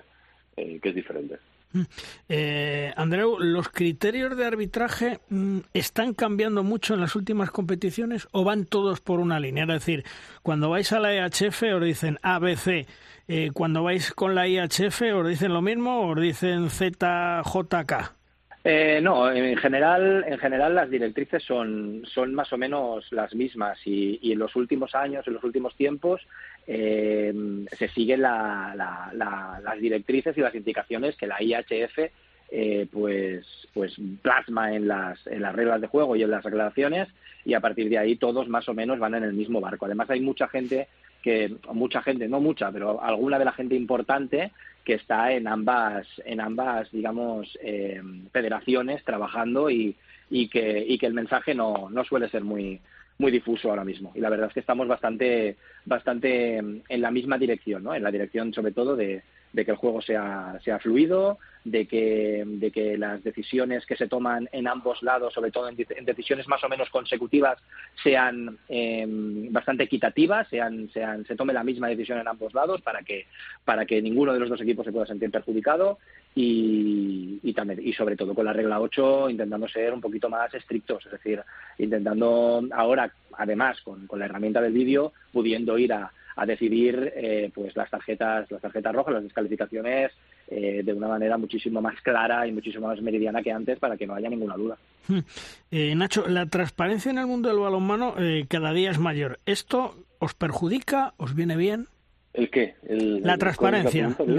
me refiero a la transparencia de que, bueno, pues con, el vídeo público todos podamos ver las cosas que suceden en la pista, las decisiones que tomáis, etcétera, etcétera.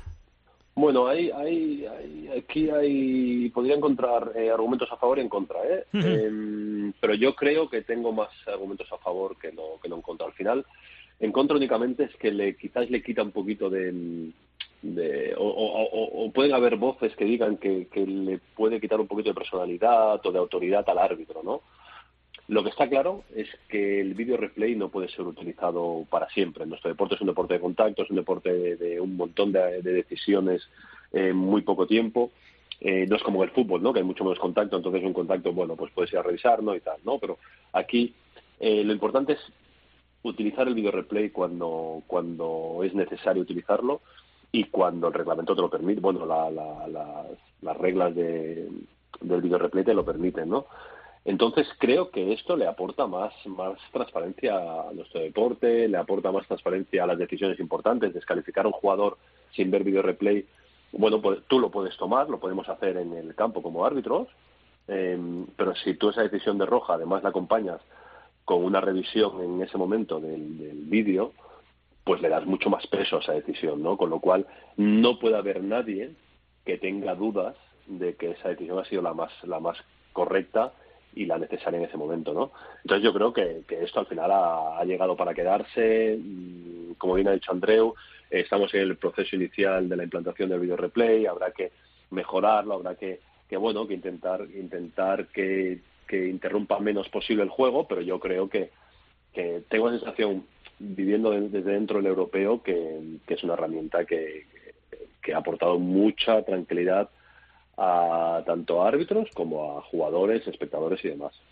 Podemos entrar ahí después en debate, el debate de por qué no se utilizó aquí, por qué se dejó de utilizar allí, porque eso es otro tema, ¿eh? Pero a nivel global, la foto, la foto global, yo creo que, ha aportado tranquilidad y, y le va bien al deporte.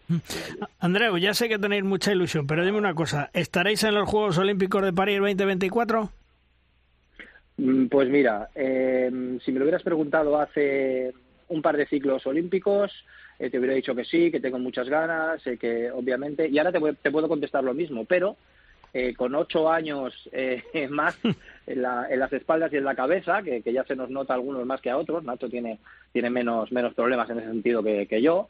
Eh, refiere pelo, ¿eh? pelo. eh, la verdad es que ni me obsesiona ni nada, es decir, nos ilusiona. Sí, obviamente es una competición más, forma parte del camino, cada cuatro años existe este compromiso, pero bueno, realmente creemos que este año tenemos más opciones que otros, sí, es verdad, pero eh, si, si, tocase no ir nuevamente y tocase acabar mi carrera deportiva en un futuro más o menos próximo sin haber ido a unos Juegos Olímpicos, pues no sería tampoco una debacle. Creo que todo lo que lo que hemos hecho, todo lo que lo que hemos podido vivir, hemos tenido la suerte de vivir, hemos sido unos privilegiados por poder vivir durante todo este tiempo, nos tiene que hacer muy felices y, el hecho de ir o no ir, pues ahora, eh, visto con perspectiva, eh, va a ser anecdótico, de verdad. Si podemos ir, perfecto, y si no podemos ir, pues estaré muy contento de, todo, de todos nuestros demás logros y todo lo que nos han dejado experimentar. Sí, pero Nacho, te voy a hacer una cosa. Aunque Andreu mm, es modesto, pero tenéis que reconocer que estáis en el top 3 por no decir un poquito más arriba, de los árbitros a nivel internacional. ¿eh? Yo sé que sois modestos, que sois humildes, que en fin, todos los árbitros son muy buenos, pero tienes que reconocer que cuando os colocan partidos de cuartos semifinales que son auténticos marrones, os lo colocan por algo. Ya, lo que pasa es que, Luis, esto al final de los, de los rankings y de las posiciones es tan etéreo, es decir, es tan, es tan subjetivo porque mm, que nosotros hayamos podido pitar al entrar a la final, eh, ahora la del europeo, la de la Superglobe, que han sido las últimas, es igual. Eh, vale que va ligado a tu, a tu rendimiento y a que la gente que manda en este momento tenga confianza en tu rendimiento, eh, pero también va, va ligado a tantos otros aspectos políticos, eh, de países involucrados. Si no hubiera estado, si hubiera estado España ahí, nosotros no hubiéramos estado. Claro. Y, ojo, nos hubiéramos vuelto a, Barcelona en este caso el jueves antes de la fase final, siendo los mismos árbitros que hubiéramos pitado, sin pitar la final, eh, siendo los mismos, nos hubiéramos, eh, hubiéramos estado fuera del foco, fuera de la foto y con nuestras familias tres días más, ¿no? pero, pero al final depende de tantas cosas que que el ranking, es que es público el ranking, Luis.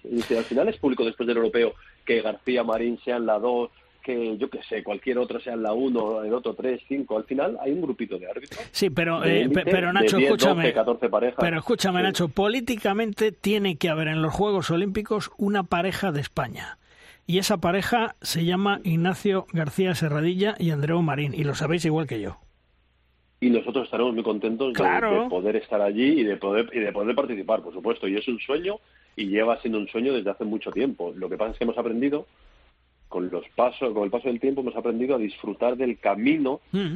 y no solo del objetivo de, subir, ¿sabes? Y es algo que, que, nosotros a los árbitros noveles también les intentamos, o yo les intento, eh, les intento enseñar, oye, no, no solo vale el subir a, Nacional, no solo vale el subir a la B, no solo vale el subir a la Soval. ¿De qué os importa? ¿De qué, de qué, qué os importa subir a la Soval si después no sois buenos árbitros? Lo que importa es ser buen árbitro, em, disfrutar del momento que tenéis en la categoría donde estéis, nosotros en la categoría que estamos ahora, pues disfrutar del momento, disfrutar, vamos a la Super Globe, intentar pasarlo bien, intentar, oye, pues pues intentar poner un poco nuestro sello del arbitraje en el, en el, en el campo en cada partido. Si eso lleva a que, a que después, gracias a tu rendimiento, puedas tener un, un, regalo, entre comillas regalo, ¿vale? O un, un premio a tu trayectoria, como una final, como una semifinal, como, pues oye, bienvenido sea que no viene porque tu selección eh, porque tu selección está ahí en medio, porque un equipo está ahí en medio, porque yo qué sé, porque, eh, políticamente interesa que piten eh, X, ¿vale? O porque han decidido, la ejecutiva ha decidido que pite cualquiera.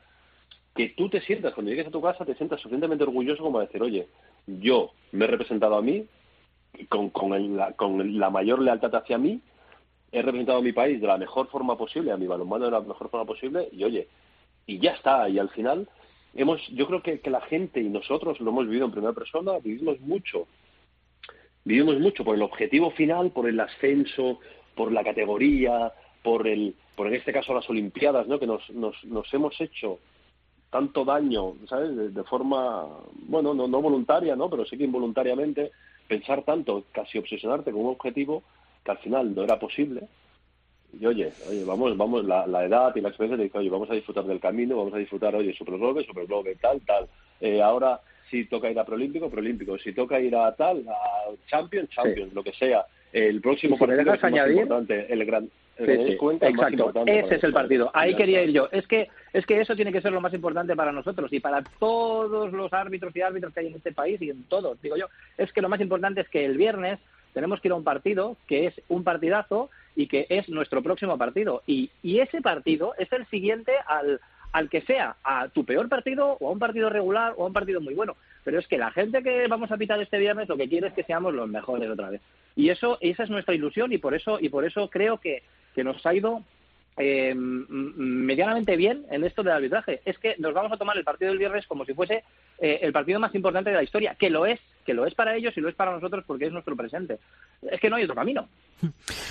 Ignacio, Nacho, Andreu, eh, estoy convencido que es así, eh, que estáis en el top 3, como os he dicho, del arbitraje mundial y estoy convencidísimo que vais a estar en París 2024 porque os lo merecéis, porque sois grandes árbitros y porque, como decíais ahora, cada partido, cada semana es el partido más importante que tenéis que pitar con esa profesionalidad que vais demostrando torneo a torneo y campeonato tras campeonato. Enhorabuena por lo que habéis conseguido y gracias por atendernos. ¿eh? Un fuerte abrazo. Habrá, habrá, que celebrarlo, ¿no, Luis? Hombre, por favor como decía como decía Juan Carlos con ese café donde sea vaya Juan Carlos que siempre que siempre es un placer oírle vaya y, y el cual nos ha, nos ha ayudado nos ha ayudado tanto a entender a entender este deporte a entender un poco más esto ¿eh? y, yo lo agradezco aquí ya, que bueno nos das estos este tiempito eh, agradecerle a él públicamente ¿eh? todo todo el cariño que siempre nos, nos, nos transmite y toda la ayuda que nos transmite y oye y qué mejor que celebrarlo si esto llega celebrarlo con ese café o esa comida, lo que sea. Allí un cafetito en la Villa Olímpica, ¿eh? Así que... Donde sea, vaya, donde sea. bueno, Nacho Andreu, gracias por estar con nosotros, ¿eh? Un fuerte abrazo. Venga. Muchas gracias, por darnos voz, muchas gracias. Hasta luego. Gracias. Hasta luego, chao.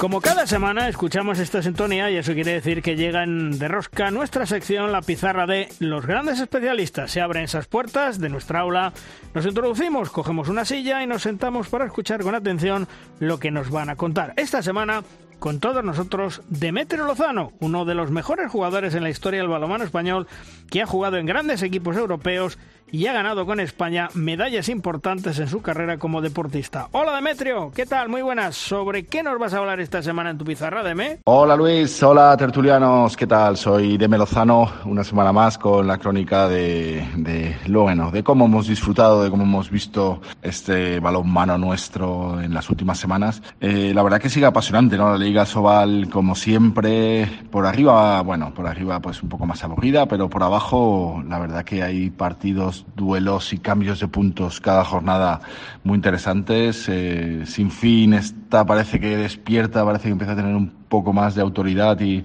empieza a ganar partidos. Eh, Cangas empate in extremis. Eh, hay partidos también, bueno, que se resuelven en los últimos minutos que siempre son muy apasionantes, como Granollers en Aita de este, de este fin de semana. Eh, la verdad que como siempre se disfruta, En la parte de abajo hay esa tensión eh, tan bonita de que cada punto es vital y la verdad que se disfruta. Pero hay una cosa que me quita el sueño y me gustaría que se debatiera un poco y es, eh, bueno, viene un poco de, del europeo de España, de los hispanos de mes, de este mes pasado, ¿no? De este mes de enero.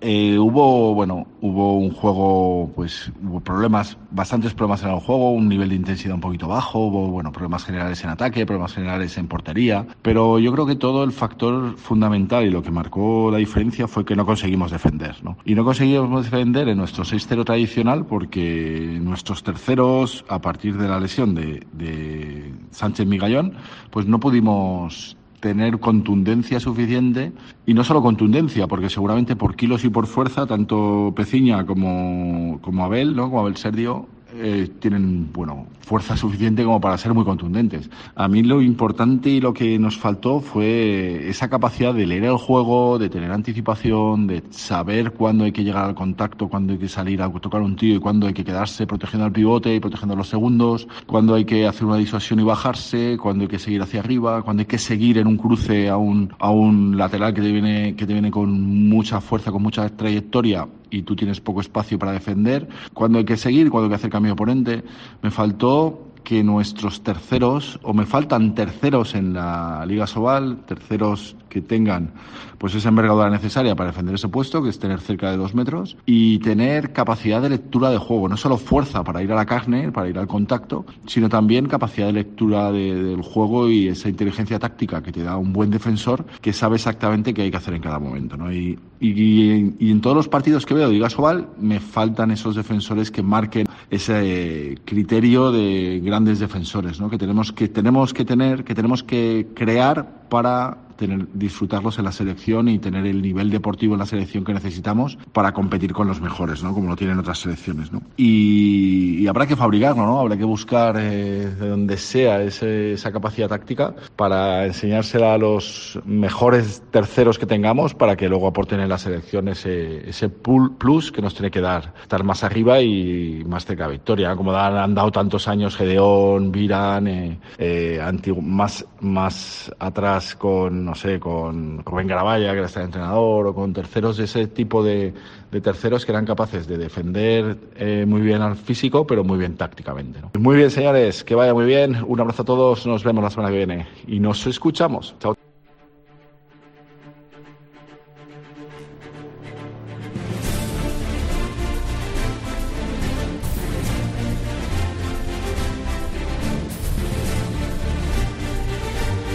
De Rosca es nuestro tiempo de debate, es nuestra tabla redonda.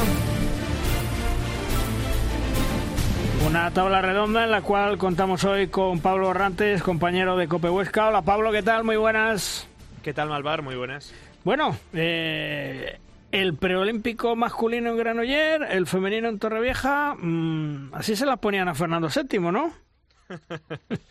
está bien, está bien, hombre, no nos quejemos, ¿no? bueno, eh, yo no. Hola Pablo, ¿qué tal? A mí no me gustaría Hola, ser, no me gustaría ser agorero, pero el preolímpico de baloncesto femenino ayer Hungría se quedó fuera en Hungría. Pasaban tres, eran cuatro. Hmm. Eh, no, no, son dos y, días. Y suele, Y he oído más ejemplos que ahora mismo por mala memoria no quiero recordar. Ayer Hungría, Hungría gana solo un partido de los tres. Canadá gana solo un partido de los tres y por diferencia de goles, de puntos en este caso, pasa a Canadá, se queda fuera Hungría, jugando en casa, pagando la inversión de organizar un preolímpico, con el eh, pabellón lleno en soprón hasta la bandera cuidado con los preolímpicos que son cosa de una mala tarde. Sí, pero vamos a si, si, hubiéramos podido elegir, eh, querríamos que fueran en pero, pero, quiero decir que no nos garantiza nada. ni, siquiera, ni siquiera nos pone una posición por delante de otros en la parrilla de salida, pero hay que pisar bien el embrague para la arrancada. Sí, pero os digo una cosa. Por ejemplo, el que es en Torrevieja, el de las chicas, tenemos Argentina tenemos la República Checa y tenemos Países Bajos. El primer partido es con la República Checa, que es el que tienes que ganar, porque luego ganando a Argentina, que la vas a ganar, ya estás metido. O sea, tu partido es el primero. Ahí es donde tienes tu billete para ir directamente a los Juegos Olímpicos de París. En cuanto a los chicos, Brasil, bien es cierto que, bueno, no nos olvidemos que Jordi Rivera ha entrenado durante algunos años a Brasil y que nos puede complicar un poco la vida, pero se le debe de ganar. Eslovenia, pues eh, es un equipo muy correoso, un equipo balcánico, pero que también le debemos de ganar. Se le debe de ganar. Claro, y de Bahrein, bueno, pues ¿para qué, qué, os voy a decir que es Bahrein, no? Es decir, hay que mirar los otros grupos de los preolímpicos, las bofetadas que va a haber ahí. Bueno, y venimos de donde venimos, ¿eh? Claro. Venimos del batacazo que ya comentasteis. en chicos y en chicas. que nos ponen las orejas tiesas. Que si hubiera algún tipo de relajación o de optimismo desmedido y sin ningún tipo de fundamento, bueno, pues eh, yo creo que las últimas competiciones hacen de hacen poner la máxima tensión porque no estar en los Juegos Olímpicos las dos nuestras dos selecciones mm. ahí sí que estaríamos hablando de un fracaso de la Federación importante. Hombre, vamos a ver, a mí me preocupa más, fijaros lo que os voy a decir, me preocupa más la eliminatoria del Mundial con Serbia. Una eliminatoria que primero es en España y que luego es en Serbia. Sí, sí. ¿Eh? pero deberíamos ir por partes, ¿no? Sí, sí, no, no, pero, pero que fíjate lo que os digo. Es decir, a mí me preocupa más eso que la clasificación de los juegos, porque es que la clasificación de los juegos creo que lo tengo claro. Vamos a ver, ¿eh? vamos a ver que en chicos sí. Yo creo que en chicos sí, porque Eslovenia es la única que te puede poner en algún aprieto, pero la teoría dice que vamos a pasar Eslovenia, Eslovenia y nosotros. Claro, pasan dos. Eh, pasan dos. Entonces, a mí realmente lo que... El, vamos a ver, el factor que me preocupa es que el Mundial te ha dicho cómo se las gasta la República Checa en chicas. Eh, y que como les hagas la más mínima concesión, la República Checa te da la tarde. Mm, a mí es lo que me preocupa, que realmente eh, el factor de jugar como locales te puede dar ese puntito que a lo mejor no tuviste en el Mundial, pero que la República Checa sabe que igual que España es el partido que tiene que ganar, ellas también y a cara de perro a mí me da la sensación de que por físico tienen una casilla más recorrida las checas que nosotras. ¿Cuándo es la eliminatoria con Serbia? Eh, creo que es en el mes de mayo, creo recordar. ¿eh? Es decir, una vez que hayan pasado los preolímpicos y que estamos en la recta final de la temporada. No sé si es finales de mayo o principios de junio, por esas fechas. Ahora mismo no.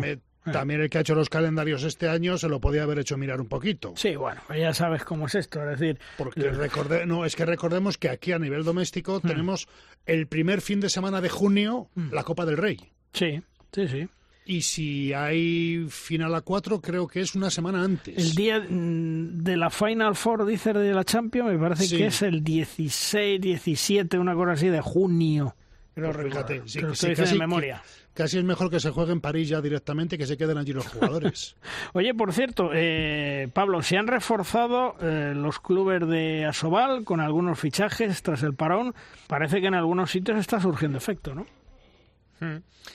Sí, eh, de todas maneras está muy igualada la competición. ¿eh? Eh, nos tenemos que, felicitar ¿no? de, ver una liga donde pues un equipo de la segunda parte, normalmente de, la segunda clasificación, del noveno, décimo para abajo, le puede plantar cara a uno de los cinco primeros perfectamente. Y este fin de semana lo vimos el viernes en Huesca, ¿no? Donde pues, el Bada, que su objetivo es la permanencia, eh, pues ganó a, Logroño que no es el, Logroño de otros años, pero bueno, se, se le ganó y bien, ¿no?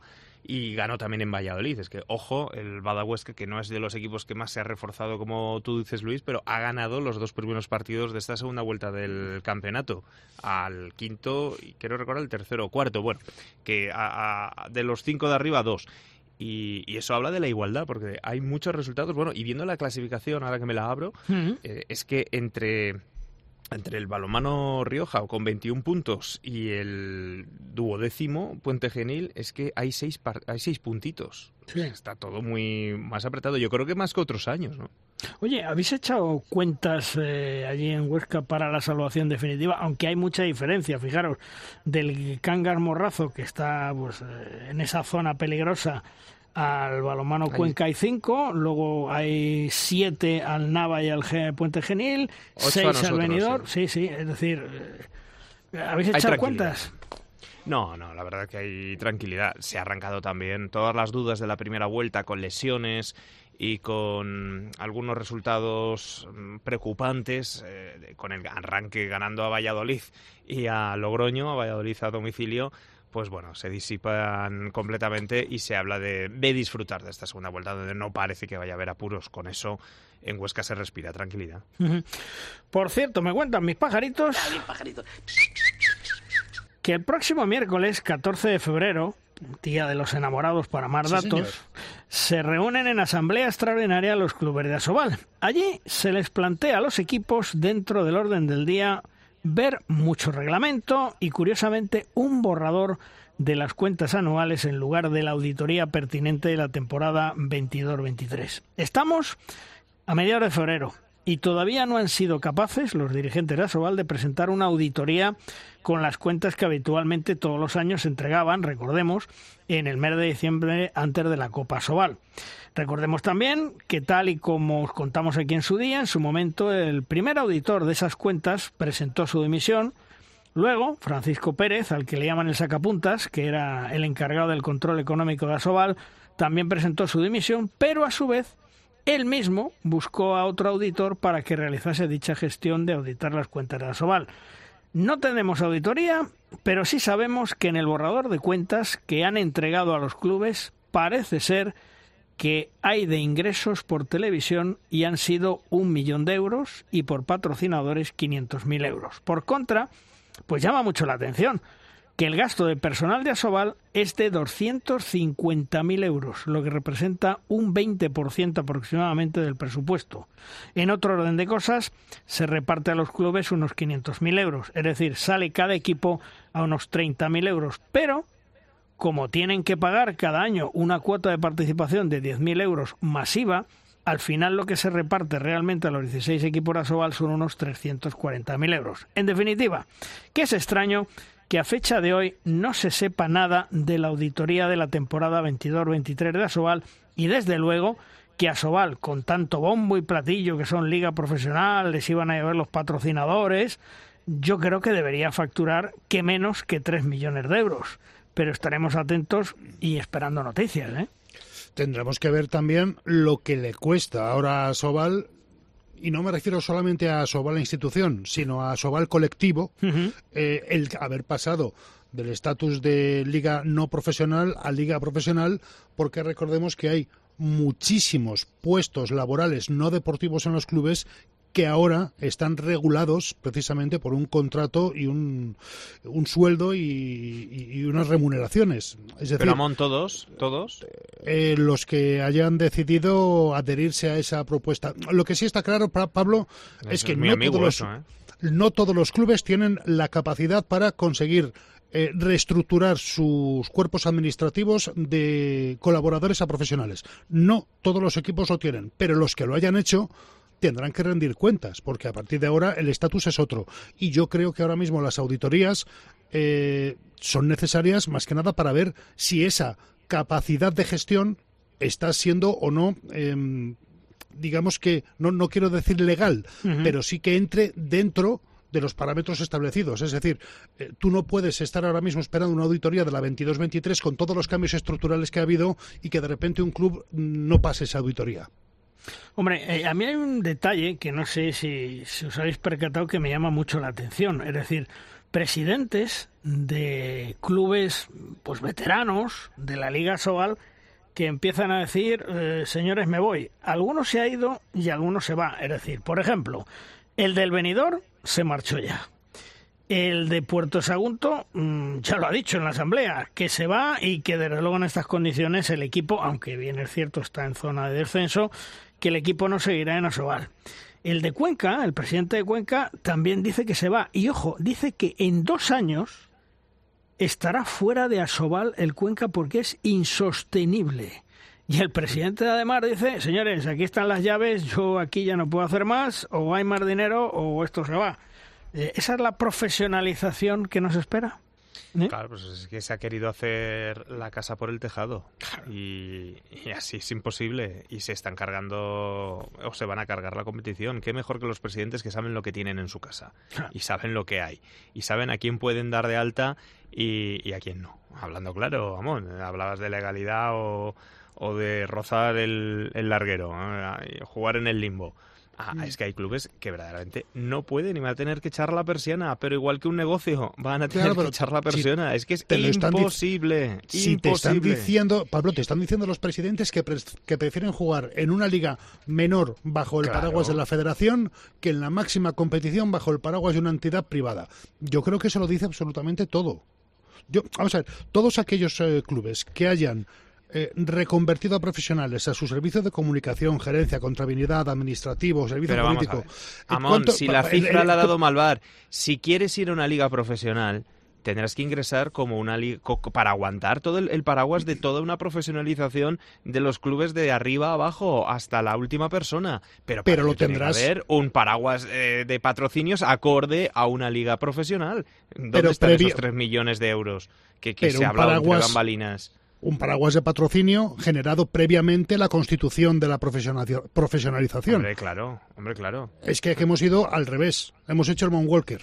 Pues por eso digo, hemos hecho la casa por la ventana. ¿Y ahora qué? Pues ahora se va a quedar una liga de 10 equipos porque nadie va a poder que es que nadie arriesga su su club eh, en ir a, a, dónde vas vas a una batalla con una con una pistola de agua si, si, el tema no vas a sobrevivir. el tema Pablo Juan Carlos es lo que explicaba en más de una ocasión. A los clubes les engañaron y les dijeron somos liga profesional ya no dependemos para nada pero nada de nada de nada de nada de la Federación Española de Balonmano mentira porque tienen que firmar un convenio de coordinación, van a tener que pagar una pasta, una pasta a la Federación Española de Balonmano.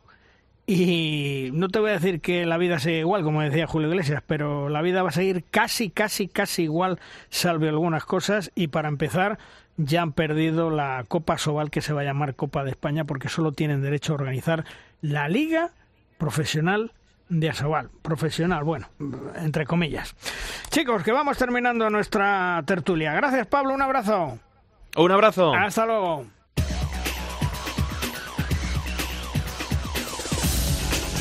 Vamos cerrando programa, vamos cerrando edición, como siempre, con el maestro, con Tomás Guas y sus 7 metros. ¡Lanza, Tomás! Malvar Quitos vuelven las competiciones europeas masculinas con el Barça.